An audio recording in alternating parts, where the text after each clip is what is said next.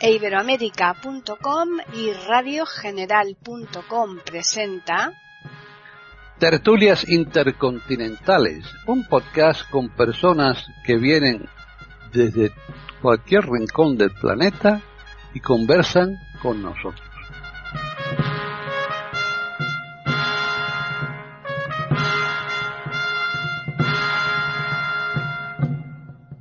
Bienvenidos otro día más a Tertulias Intercontinentales en iberoamérica.com. Soy Paqui Sánchez Galvarro. Hoy está conmigo Antonio Cuellar Ruiz y eso significa que nos va a hablar de algún personaje español de una relevancia importante y que mm, no es muy muy conocido. En este caso yo creo que sí que lo es. ¿eh? Hay veces que no, que es bastante desconocido, pero pienso que el personaje del que nos va hoy a hablar Antonio sí que, vamos, mm, eh, se estudia y todo. Así que, ¿qué tal, Antonio? Muy bien, muy bien. Aquí ya con la primavera empezada hemos pasado el invierno sin catarros. bueno, con la mascarilla no es difícil acatarrarse, ¿no? Eh, mm, yo voy a poner la mascarilla en la cuenta corriente. ¿En la cuenta corriente, la cuenta corriente o, para desgrabártelo no, no, de... porque es que la mascarilla hace milagros. o sea, no, no, hay, no ha habido catarros por la mascarilla. ¿Y, y por qué si ha habido COVID? Ya, claro. O es que no sirve para el COVID. No, pues a lo mejor o no. vale para todo. Y si vale para todo, la pongo en la cuenta corriente a ver si aumenta. Porque, bueno, no me toques el COVID que me pongo muy, muy cabreado. Pues hoy vamos a hablar de una persona Hombre, fíjate, cuando estudiábamos nosotros, claro. ¿eh?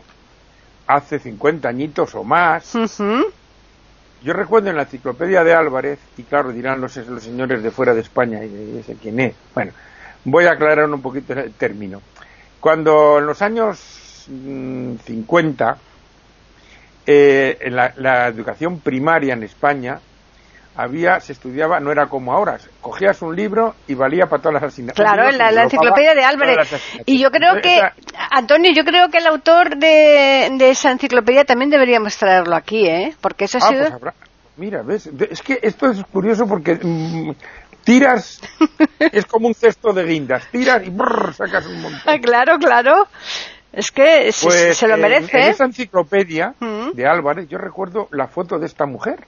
Ajá eh, del siglo XIX, claro. Y estamos hablando de la época de Franco. Esta mujer con Franco, a, pesar de ser paisanos de ciudad, no se hubiera llevado nada bien. Pero bueno, me refiero que a lo mejor los chicos de ahora, y no me quiero meter en reformas educativas, eh, yo creo que ahora voy a cualquier instituto. ¿Quién es Concepción Arenal? Ah, pues hoy no ha venido a clase. y eso que vamos a hablar, señores, de la primera feminista, sufragista, abolicionista y todos los istas que le queramos poner española, de hace 200 años. Nació en 1820, un 31 de enero, en el Ferrol. Sí. ¿Eh? Un pueblo mm, de la provincia de La Coruña, muy al noroeste prácticamente, donde se juntan Cantábrico y, ¿Y Atlántico? Y Atlántico, un pueblo marinero a tope. Mm, o sea, ahí hubo unos grandes astilleros. Ahí está uno de, mm, de los arsenales o de los eh, puntos de la flota española. En España hay tres eh, puntos de flota, o sea, donde se, eh, el equivalente a capitanías del ejército, que se llaman departamentos marítimos, que es el Ferrol, San Fernando en Cádiz y Cartagena, ¿no? Sí, O sea que es una ciudad muy marinera, de pescadores, por supuesto, y tal. Con un clima, mm, pues muy gallego, o sea, yo me acuerdo que estuve ahí un, un verano, vamos, un verano, unos 10 o 15 días en, en verano, en julio, y había dos alternativas, o raso y con aire, o nublado y sin aire.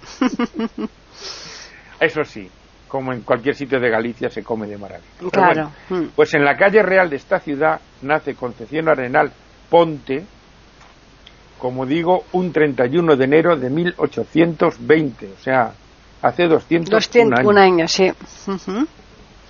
Eh, su padre era militar, el equivalente hoy a teniente coronel.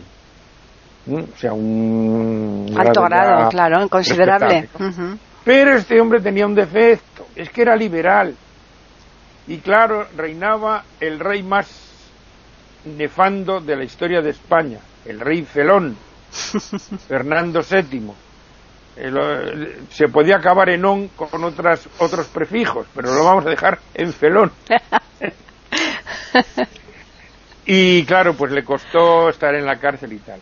Y esas estancias en las cárceles de esa época, pues le costó la vida, murió. Y yo creo que eso, murió cuando esta mujer tenía nueve años, o sea, murió en 1829, y yo creo que eso le dejó marcada, y luego veremos por qué. Así que la madre con los, con los hijos se va a, a, Cantabria, o sea, a la provincia de Santander, que hoy se llama Cantabria. Lo digo, todas las cosas lo digo para los de fuera. Sí, claro. Para ir aclarando cosas. Bien. Y mm, ahí, que van a casa de su abuela materna.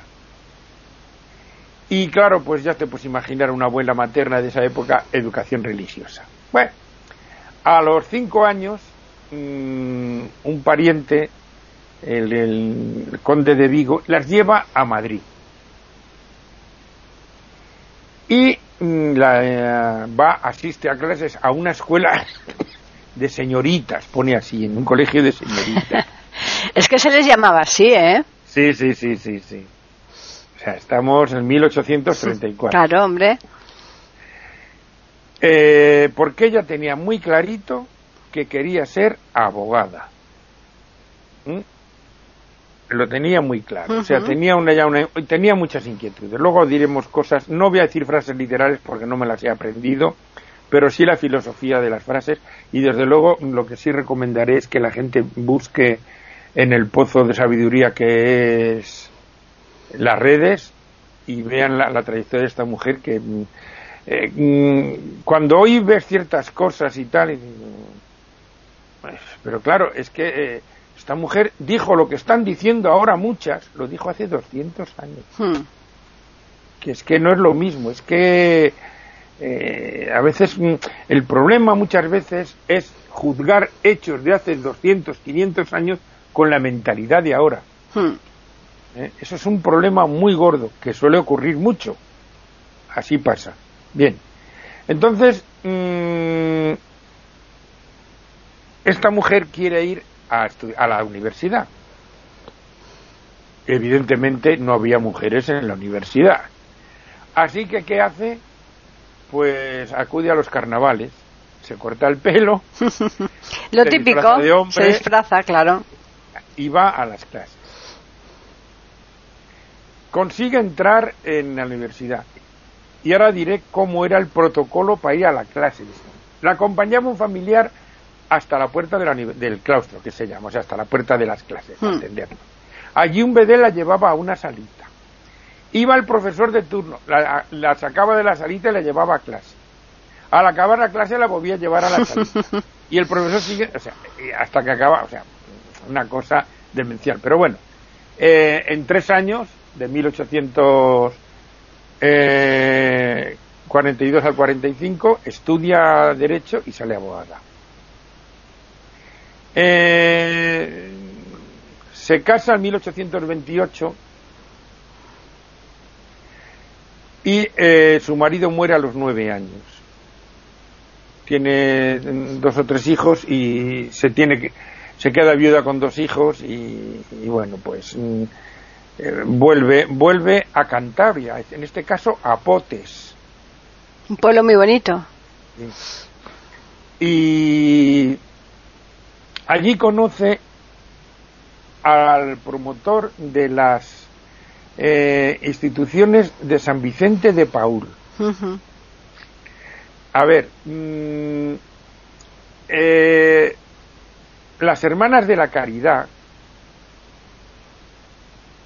yo no sé, me imagino, están extendidas por todo el mundo. Eh, mm, son las hermanas de San Vicente de Paul. claro. Bien, Mm, lo que pasa que diríamos, eh, eh, había, estas monjas siempre han estado en hospitales, hospicios, eh, centros de ancianos, o sea, en, en sitios de trabajo social, para entenderlo. Porque esta mujer, Concepción Arenal, la podríamos considerar como la primera trabajadora social. Eh, y en esa época, mm, este tipo de, trabajo, por decirlo así, lo llevaban las instituciones religiosas. Entonces, diríamos, ella ve mm, por ahí, ve el camino de, de, su, de su vida, ¿no? Hmm. Eh, mm, entonces, gracias a este hombre, García Castro, eh, contacta con esta institución y se vuelca con ella.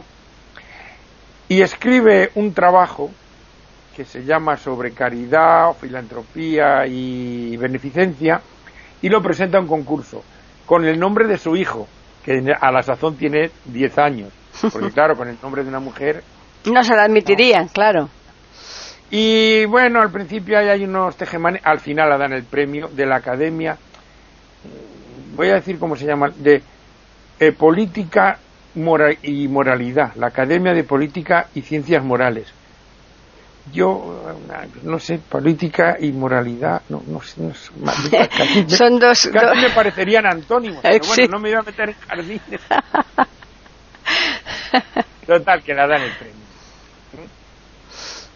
Escribe mucho sobre estos temas, escribió muchos libros sobre derecho penitenciario, eh, derecho penal, porque, mm, como digo, se dedica en cuerpo y alma a, eh, em, abrir y promover, pues, eh, hospitales, mm, hospicios, o sea, mm, donde van, me imagino que esa palabra se seguirá usando por ahí. Claro. O sea, donde los niños, orfanatos, claro, sí, sí. Nosotros, eh, eh, nosotros aquí en Iberoamérica Literaria, eh, otra página que tenemos aquí, hermana de Iberoamérica, en donde ponemos estos, esas tertulias, pues tenemos otra exclusivamente dedicada a la literatura, que es iberoamericaliteraria.com. Ahí tenemos un podcast dedicado precisamente a Concepción Arenal en, en, se llama la música hecha palabra, porque esta mujer también escribía poesía. Entonces, eh, quien le guste, desde luego, puede acudir a, a iberoamericaliteraria.com y, y, mirar este podcast que seguro que le va a encantar porque además él está hecho por Antonio Perán, Carmen Feito Maeso, que es una declamadora de lujo que tenemos nosotros, y Juan Carlos Parra, que es un doctor en, en literatura. Así que eh, que, vayan allí y busquen y seguro, seguro que les va a encantar. Están escuchando tertulias intercontinentales en iberoamérica.com. Sí, pues esta mujer mm, efectivamente también escribió poesía. Sí. Coincidió con Emilia Pardo Bazán. Efectivamente. ¿Eh? En una mesa por las libertades y hmm. tal y cual. O sea que es que era, era otra adelantada también en su tiempo, ¿eh? Emilia. También tuvo problemas eh, con la familia precisamente porque fue adelantada en su época. Mm, nacer en una época que no es la tuya es hmm. Complicado. Complicado, sí. Cuando tu mente va por delante es muy. ¿Qué es lo que les ha ocurrido? Le pasa lo, que, lo mismo que a Sor Juana Inés de la Cruz, igual. Si es que son gente que, que, que han sido muy, muy, muy adelantada en pensamiento con respecto a la época en que han vivido esta mujer llegó a ser directora de prisiones en 1865. Ojo, ¿eh? Directora de prisiones es una mujer, un cargo, vamos a decir, político. Eh, ahora sería un cargo político, entonces también, o sea, lo nombraba el, el presidente del gobierno y tal.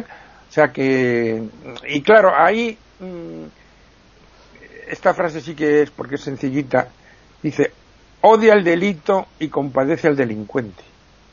Claro. Ojo, ojo con la frase. ¿eh? Sí, sí, sí, sí. O sea, viene a decir, más o menos, que nadie nace delincuente. Hmm. En contra de las teorías de la evolución de nuestro querido Darwin. Mm, porque no vivió, vivió antes que Hitler, si no hubieran comido juntos muchas veces porque parte de las teorías de Hitler y de sus acólitos están basadas en este señor, que decía que los pobres eran unos degenerados. Ahora, cuando un rico era un degenerado, era un disoluto. Ya.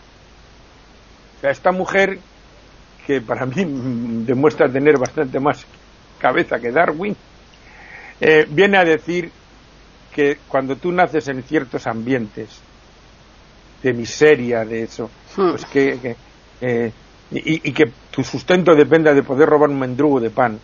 Pues acaba robando. Claro, hmm. claro. O sea, eh, vamos a ver, ¿no? Entonces, eh, claro, lo que pasa es que esta mujer era muy partidaria de la caridad y tal. Y tal. Yo a mí la caridad me horroriza. Y me explico. Es una virtud, de, era virtudes cardinales, la fe, la esperanza y la caridad, era eso, ¿no? Sí. Sí, algo Bueno. Eh, me parece muy bien, pero mm, en esa época vale. En esa época vale. Pero que sigamos dependiendo. De... Para mí eh, hay una cosa por encima de la caridad, que es la justicia. O sea, la gente tiene derecho a por justicia, no por caridad. Lo de la caridad me parece mm, como pobrecillo, vamos a darle esto. No, no. En principio la gente nace igual, por lo menos de mente. Luego los medios económicos y, lo, y donde nazcas, porque yo me acuerdo del catecismo, aquello que decía, ¿eres cristiano? Sí, soy cristiano. ¿Por qué eres cristiano?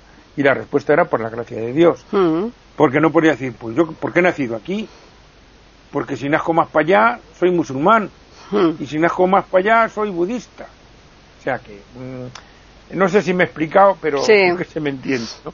Eh, la caridad me parece muy bien en esa época, pero la verdad es que eh, eh, después de 200 años tampoco podamos decir que porque en estos últimos 10 o 15 años hemos pegado un retroceso tremendo. Se están perdiendo derechos fundamentales que costaron sangre, sudor y lágrimas y, años se están esfumando de una manera tremenda. Hay colas enormes ahora de gente que antes era de la clase media con su trabajito y tal, y están yendo a colas para que le den de comer. ¿eh? No solo ya por el COVID, la crisis económica, no, no, la anterior ya sea, estamos dando un paso atrás. Esta mujer era muy consciente de todo eso y colaboró mucho con la institución de San Vicente de Paul, aunque ya no fue monja, por decirlo así. Y aquí hubo un problema que cuando vino Amadeo de Saboya, que fue el rey que trajo Prim, pero que no llegó a conocer porque le asesinaron, que estuvo tres años y dijo a ellos, a ellos quedáis, estuvo del 70 al 73, y este hombre, claro, hizo una cosa que en este país no estábamos acostumbrados, que era libertad de culto. Y bueno, pues mm, ya se sabe, pues atacaron a las instituciones religiosas y Y esta mujer, que era, diríamos, como mm, la fundadora, por decirlo de alguna manera, del catolicismo social, lo que luego fue Acción Católica, que mm, algún día habrá que hablar de este tema. En la posguerra nuestra, Mm, aunque la, Iglesia apoyó totalmente al movimiento y, bueno, algún día tendrá que pedir perdón, digo yo. Aunque ya sabemos que la Iglesia, en lo de pedir perdón, tarda unos 400 años, tirando por lo rápido, ¿no? Porque ha pedido, pidió perdón Boitila por lo de Galileo, así que nos queda todavía un poquillo para que. Pero hubo otra parte de la Iglesia después que se puso en los barrios pobres a, trabajar con los pobres y tal. Y esta mujer, diríamos, sería como la ideóloga de ese tipo de catolicismo, el catolicismo social. Mm, eh, fundó también un hospital mm, de campaña, como no podía ser de otra manera, porque también se preocupó de ese tema, en Miranda de Ebro, eh, durante la Tercera Guerra Carlista. O sea, todos los frentes donde había miseria, dolor y, necesidad, estaba ella. Eh, escribió también en el boletín de la eh, Institución Libre de Enseñanza. Eh, como digo, escribió poesía, escribió libros sobre derecho penitenciario y penal, o sea que era una, activista de mucho cuidado. Y claro, ella, ella decía, ella decía que la mujer mm, no nace predestinada, a ser madre, que tiene derecho a desarrollar su personalidad y su eh, eh, inteligencia y tal, por encima de. Estamos hablando de, mil, de hace 150 años, no de antes de ayer, ¿eh? Ojo. O sea que decir eso entonces era era arriesgarte a que te metieran en, en, que te emparedaran más o menos para que bueno pues eh, tuvo suerte ya de vivir una época un poquito más tal y yo creo que decían va a dejarle si está ya, se sabe no pero mm, dijo cosas que se dicen hoy que porque claro eh, mm, en, el, en el concilio de Trento siglo XVI la Iglesia discutía si la mujer tenía alma o no. Hmm. Esto no es chiste, ¿eh? No, no, claro que no es chiste, por supuesto, claro. No es que puede sonar a chiste. No, pues no, hay mejor cosa que decir, estos no tienen alma. Por ejemplo, hmm. los, los, negros les decían que no tenían alma. No tienen alma, así que a trabajar como mulas. Hmm. Pues nos viene muy bien que la gente no tenga alma. Claro. O que sea judío, o no sé qué, o no sé cuántos, y entonces este no me, este, uy, este menudo es este, ala, a trabajar para mí. O sea, el hombre se vale de esas cosas. Y en este caso la mujer, pues, mm, y voy a decir una barbaridad, pero me voy a quedar muy a gusto. Por ejemplo, las reinas, consortes o sin suerte, eh, mm, lo siento, son eh, hembras paridoras de herederos. Es su único destino. Y ahí está la historia, no lo digo yo. Ahí está la historia. Que mm, muy dignas ellas, pero están para eso, para reproducir reyes. Y las casan con unos y con otros dentro de ese, así pasa luego, las razas que salen y las cosas, para conservar y tal. Y Bueno, pues esta mujer decía que no, que la mujer mm, tenía derecho, pues eso, a lo que estamos hablando hoy, a, vivir su vida. Y si su vida es la intelectualidad, pues a vivirla. ¿Que quiere ser madre? Muy bien. ¿Que no lo quiere ser? También muy bien.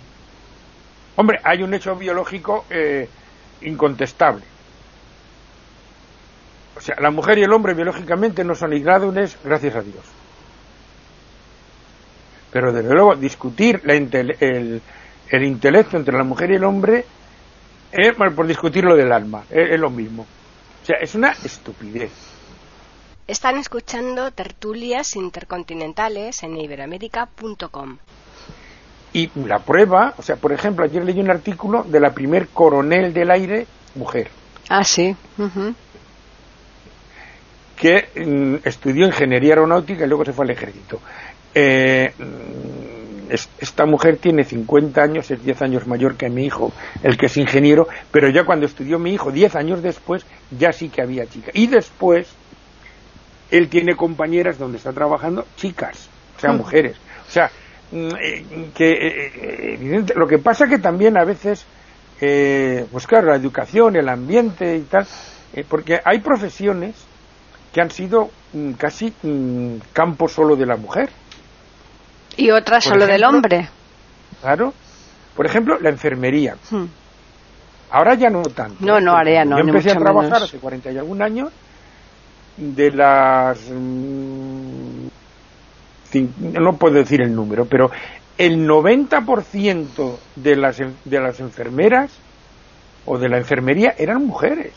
Los hombres eran una cosa así, pues una cosa muy rara, una especie de hacia aquí. Hmm. ¿eh? Luego se ha ido metiendo el Y mm, en Alemania, por ejemplo, eso ya lo comenté otra vez, en libros de texto de fisioterapia alemanes dicen la fisioterapeuta, y estoy hablando de hace 50 años. ¿eh? Hmm.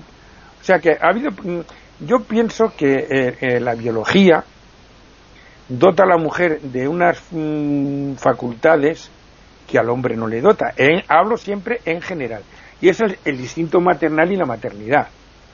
Entonces, hay profesiones que para mí pueden mm, estar más capacitadas, en general siempre hablo, las mujeres que los hombres. Por ejemplo, eh, ahora mismo en medicina yo creo que hay mayoría de mujeres. Por ejemplo. ¿eh? O sea que es mm, en las ingenierías, pues no, pero se están metiendo también.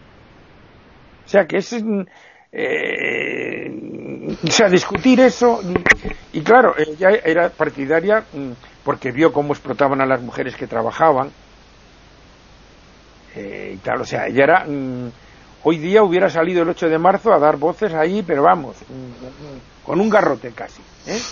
O sea, pero lo que pasa es que esta mujer no eh, eh, se basan en el hecho aquel de que quemaron en una fábrica de Chicago, pero esta mujer debería ser ese, mm, casi la, fecha de su nacimiento una, celebración de ese tipo de cosas, porque fue una mujer rompedora.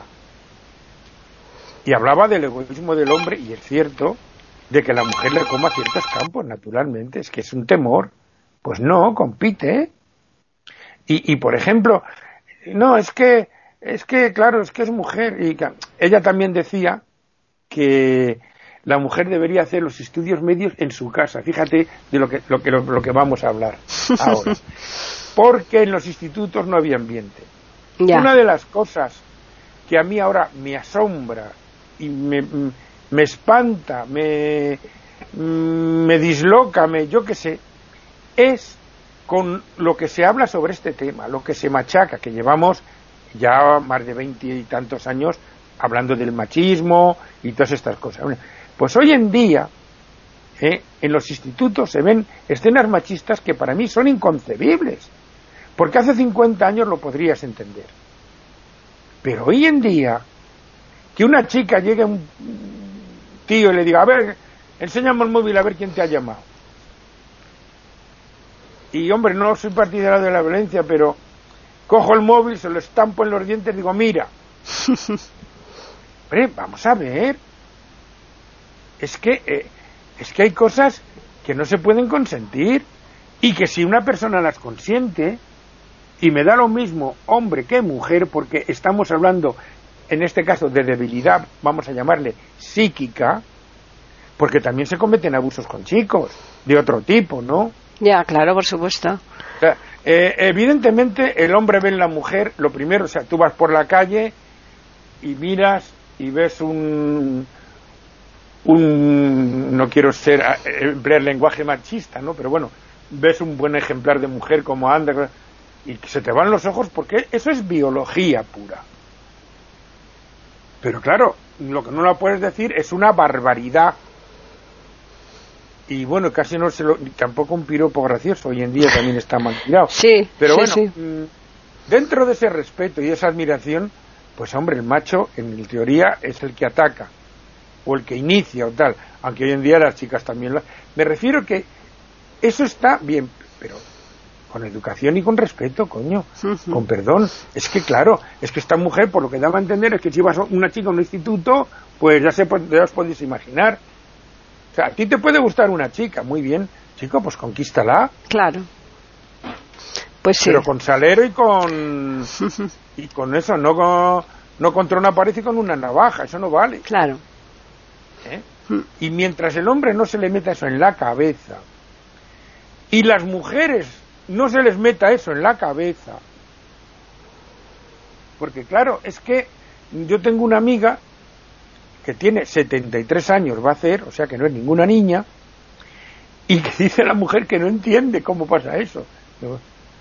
Y mi mujer le dice que tiene otro carácter, que ella dice, anda hija, es que todas no son como tú, es que esta mujer, esta mujer pues con 15 años estuvo trabajando en el corte inglés, hubo uno que intentó tal, propasarse y le puso en su sitio a, jugándose el puesto de trabajo. Hmm.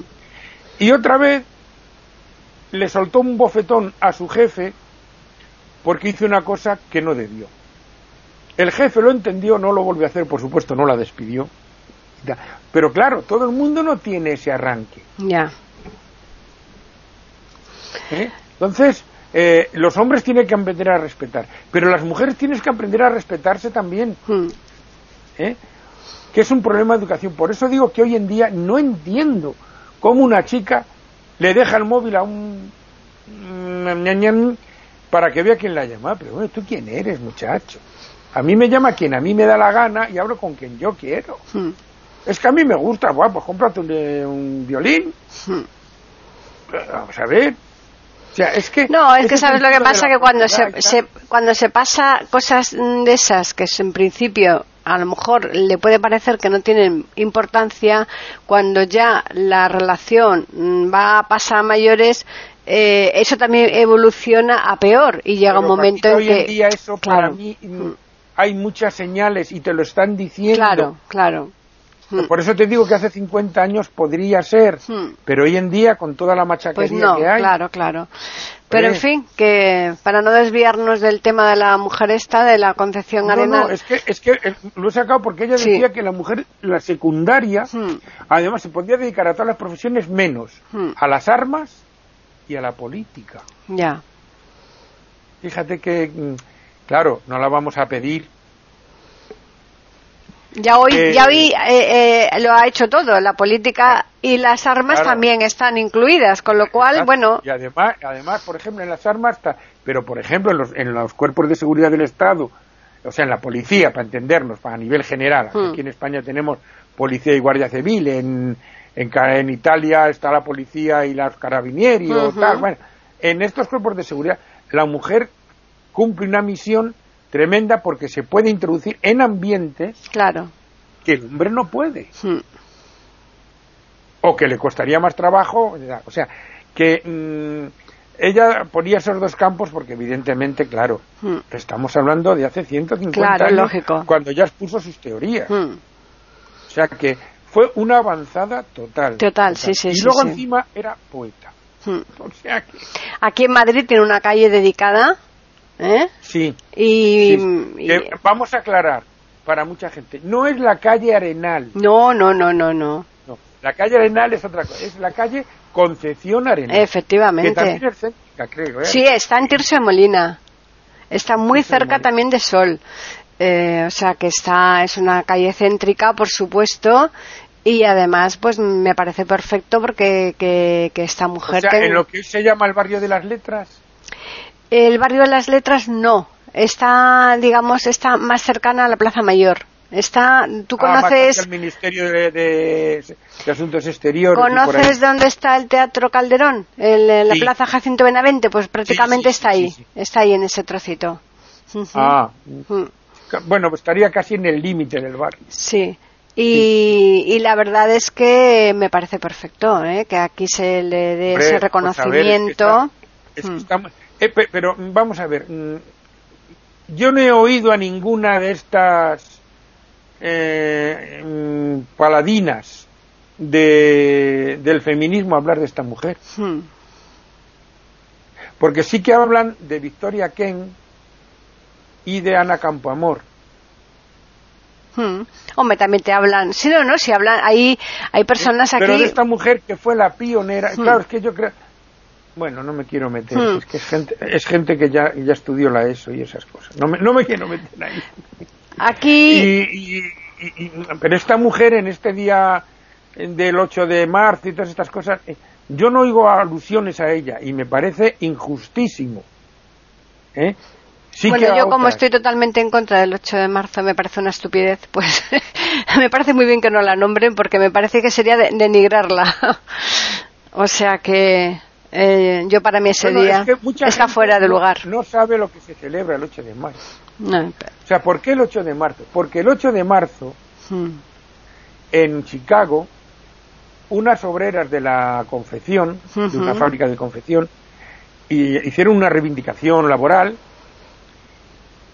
y eh, no se les ocurrió otra cosa a los no sé quiénes serían, si los dueños o las autoridades o, o me da lo mismo, quemar la fábrica con ellas dentro. Sí, sí, sí, sí se han hecho muchas barbaridades a lo largo de la historia. Un hecho laboral.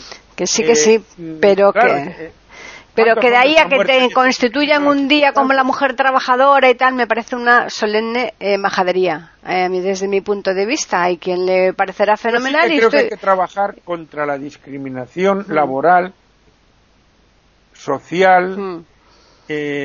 y demás de, de la mujer y de otros grupos. Hmm. Ese famoso grupo LGTBI, que ahora mismo no me aclaro muy bien, es gays, lesbianas, LGTB, no sé. Eh, las otras dos letras no sé. La transexual y, y, no sé qué. Y, y bisexuales. Sí. Vamos a dejar un poquito la entrepierna y vamos a irnos un poquito más arriba. Ahí donde algunos tienen pelo, yo no. a la cabeza, que muchas veces no funciona muy bien. Y dejar la entrepierna de una vez. Es que, es que vamos a ver. Eh, por ejemplo, ¿por qué no se hace? A ver, necesito cinco trabajadores o cinco, eh, sí, mm, cinco personas para este puesto. Currículums. No quiero ni no, no quiero ni nombres, ni, eh, ni sesos, ni historias. Quiero números y méritos. Claro. Y con eso elijo. Como debe ser. Pum, pum, pum. El, el 5, el 44 y el 22. Exacto. Como debe ser. Así, desde luego, se acabarían bastantes injusticias. Es que, no, oiga, pero si mira, yo le he contratado para administrativo. Mm. O sea, no. Es, que tenemos siempre esas historias. Y luego, eh, haces una pirula en la carretera. Mujer tenía que ser. Mm. Bueno, pues mi mujer lleva conduciendo cuarenta y muchos años, toco madera, no ha tenido nunca un accidente, por lo menos provocado por ella, nos dieron una vez un golpe, pero no era culpa de ella, por encima estábamos parados, etcétera, etcétera, etcétera. Simplemente conducir se aprende conduciendo. Y si una mujer está mucho en la carretera, pues aprenderá a conducir. Ahora, si solo cojo el coche para ir a los niños a la escuela, pues no aprenderá a conducir. No, o a lo mejor aunque esté mucho en la carretera no, no, no acaba de aprender, pues porque todas las cosas no, se aprenden igual. Hay gente que no, no está capacitada por mucho que nos empeñemos y ya está. Y muchos, yo he visto mucho torpe al volante también. Claro, exacto. Pero claro, pero eso es lo mismo, va. Ah, ciego tenía que ser, hmm. por ejemplo. O no sé qué. Siempre acudimos a, hmm. a, a, lo distinto de los que se A lo fácil, acudimos a lo fácil a lo fácil. Hmm. Están escuchando tertulias intercontinentales en iberoamérica.com. Y eso es a lo que hay que combatir. Claro. ¿Eh? Hmm. Así que, mm, ya digo, Concepción Arenal Ponte murió en 1893 en Vigo. Murió un año después de nacer su nefasto pausano, don Francisco Franco, Franco que también era del Ferro del Ferrol que después sería del caudillo y que hoy vuelve a ser el Ferrol, por supuesto, sin más. Pongo. Hmm. Así que aquí está la vida y obra de esta mujer que la dio para mucho. Pues sí. Y que, y que logró sobrevivir y morir de muerte natural, que tampoco es tan fácil. Porque eh, a más de uno le costó eh, el pellejo ciertas cosas. Por ejemplo, Mariana Pineda, por hmm. bordar una bandera eh, liberal o no sé qué, hmm. en la época del, del famosísimo ley, rey Fernando VII, en la época de esta mujer, hmm. pues murió mm, con garrote vivo. Ya.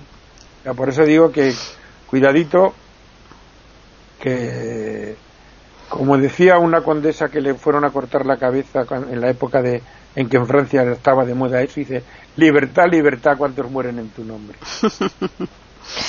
Pues sí, es cierto. Bueno, vamos a recordarles a los oyentes que nos pueden escribir al correo tertulias y también pueden hacerlo al Twitter e iberoamérica con las iniciales EI y la A de América en mayúsculas. La semana próxima nos toca música, pero para la siguiente tenemos varias posibilidades, ¿eh? No vamos a decir nada. Mm, sí, hay, hay, hay, mucho tomate ahí, sí. Hay varias cosas ya en, encima de la mesa, ¿verdad? Para investigar. Sí, sí, sí, es que pues, mm, has dado lo de la enciclopedia. sí, sí, pero además hay, hay, más cosas. Hay más cosas, exacto, hay más cosas. Así que, bueno, pues nada, vamos a recordarles a los oyentes que les esperamos aquí en iberoamérica.com la semana próxima, concretamente el lunes, con una nueva tertulia intercontinental.